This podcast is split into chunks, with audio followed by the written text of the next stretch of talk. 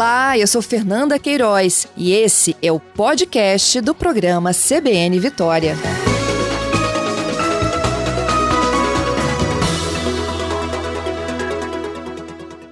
Bom dia, Tiago. Bom dia, Fernanda. Prazer em falar com você mais uma vez e com seus ouvintes. E Tiago, explica pra gente o que significa, né, essa fusão aí de, de antes pastas subdivididas em uma única pasta e ligadas à área de desenvolvimento. Fernanda, desde o do, da, do processo de transição, ainda em 2018, depois que o governador Renato Casagrande venceu a eleição, a gente vem discutindo que nós precisávamos fazer algumas mudanças e inovações dentro do nosso modelo de governo, né? Então essa é, uma, é um debate que vem, vem sendo amadurecido desde então e agora a gente conseguiu chegar num modelo que nós é, encontramos e achamos adequado que é dar à ciência, tecnologia e inovação uma centralidade no processo de desenvolvimento do Espírito Santo. Então, a Secretaria de Desenvolvimento se incorpora à Secretaria de Ciência, Tecnologia e Inovação para que a gente é, coloque centralidade nesse, nessa questão da inovação é, com o olhar do processo de desenvolvimento do Espírito Santo. É, nós vamos respeitar e trabalhar muito, continuar trabalhando como, como, vem, como a gente já vem trabalhando com setores econômicos tradicionais do Estado.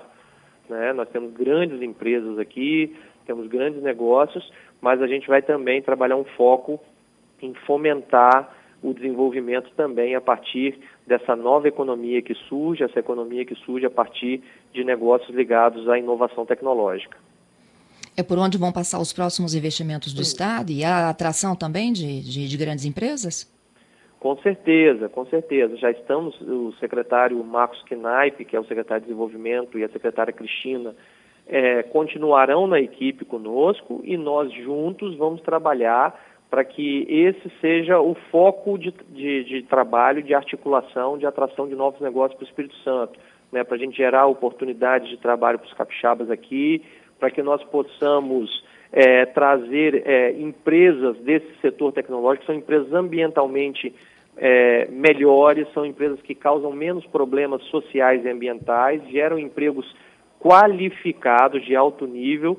Isso fomenta os nossos centros de formação, as universidades, isso fomenta a criação de startups né, dos setores tecnológicos, né, que se tornam depois empresas enormes e é, nessa, e é nessa linha que a gente pretende trabalhar para que a gente continue é, dando atenção e cuidando dos negócios tradicionais do Espírito Santo, que sustentam, que são a base da nossa economia, mas a gente também lançar um olhar sobre novos mercados.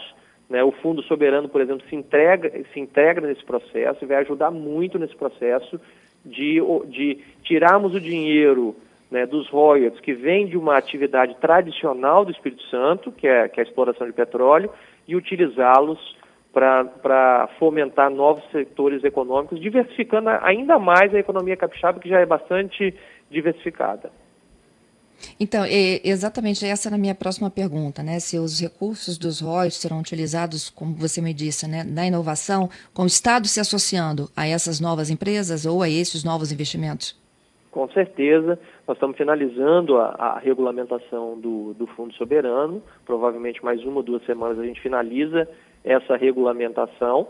Dali em diante, nós, é, através do BANDES, o nosso Banco de Desenvolvimento, vamos fazer os editais para que esses editais possam atrair empresas.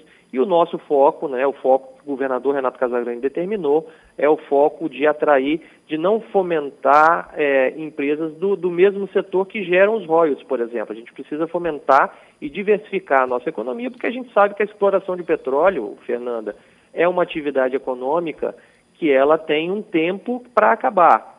Ela, ela pode acabar pelo fim do petróleo, né? ou pode acabar até antes do fim do petróleo, quando eventualmente o petróleo perca importância. Por exemplo, hoje nós temos o advento dos carros elétricos. Pode ser que daqui a pouco a gente não tenha mais carros a combustão circulando nas cidades. E com isso, por exemplo, o petróleo perde relevância econômica. Né? Então, a gente precisa trabalhar para pensar o Espírito Santo daqui a 20, 30, 40, 50 anos, quando esses setores econômicos tradicionais eventualmente não vão ter ter mais relevância econômica e outros setores vão surgir. A gente precisa estar antenado com essas oportunidades e colocar o Espírito Santo nessa rota. O, o que, que essa empresa esse investidor precisam de ter para se tornarem sócios do Estado? Assim, qual a atratividade? Você já me disse, né, que você quer energia limpa, é, você quer que tenha inovação. Isso, exatamente. Nós, nós vamos. É, as regras detalhadas, Fernanda, vão ser definidas pelo. pelo o, o Bandes ele contrata um gestor, um gestor profissional de fundos de investimento, e esse gestor define regras para que o dinheiro do Fundo Soberano seja aplicado nesses novos negócios. Tá?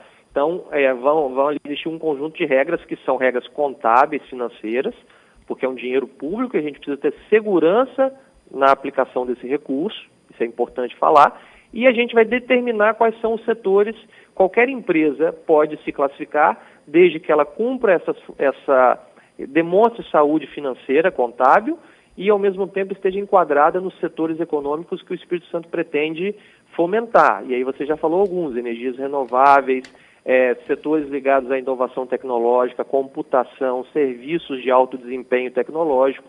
Então, esses são os setores pelos quais a gente pretende, pretende enveredar para gerar novamente o objetivo final é que a gente gere é, melhoria para a nossa economia, melhoria para o nosso desenvolvimento e geração de emprego e renda para os capixabas. Lembrando, para finalizar, Fernanda, que o Fundo Soberano, por lei, né, a gente fez questão, o governador fez questão de colocar isso na lei, só pode investir em empresas capixabas ou empresas que sejam de fora, mas que venham se instalar no Espírito Santo.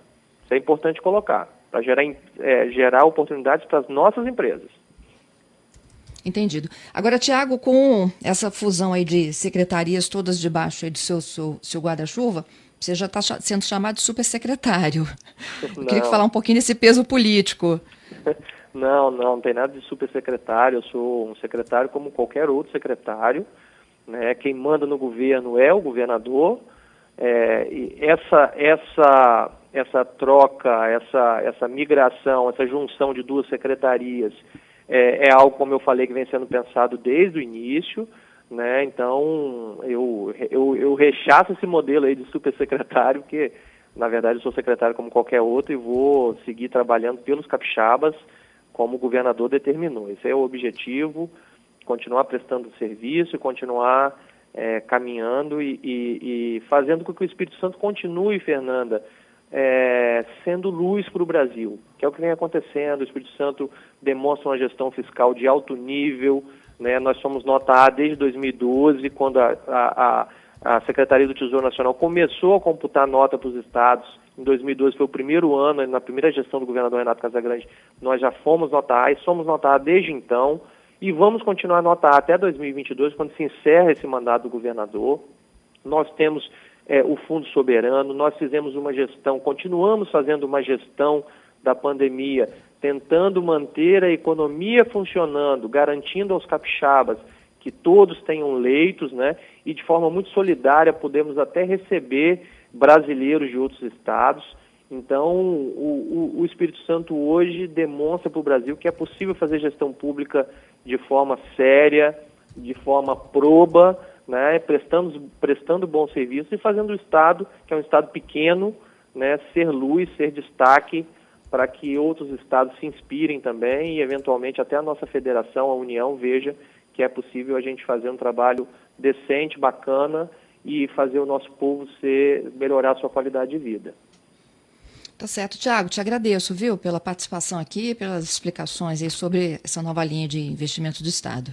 Eu que agradeço essa oportunidade e, e um pouco mais à frente, Fernanda, vou estar à sua disposição, porque a gente vai ter detalhes para apresentar programas para os capixabas é, e, e, e, falar com mais detalhes esses processos seletivos de empresas que nós faremos. Excelente, já está convidado. Um abraço. Um abraço, Fernanda.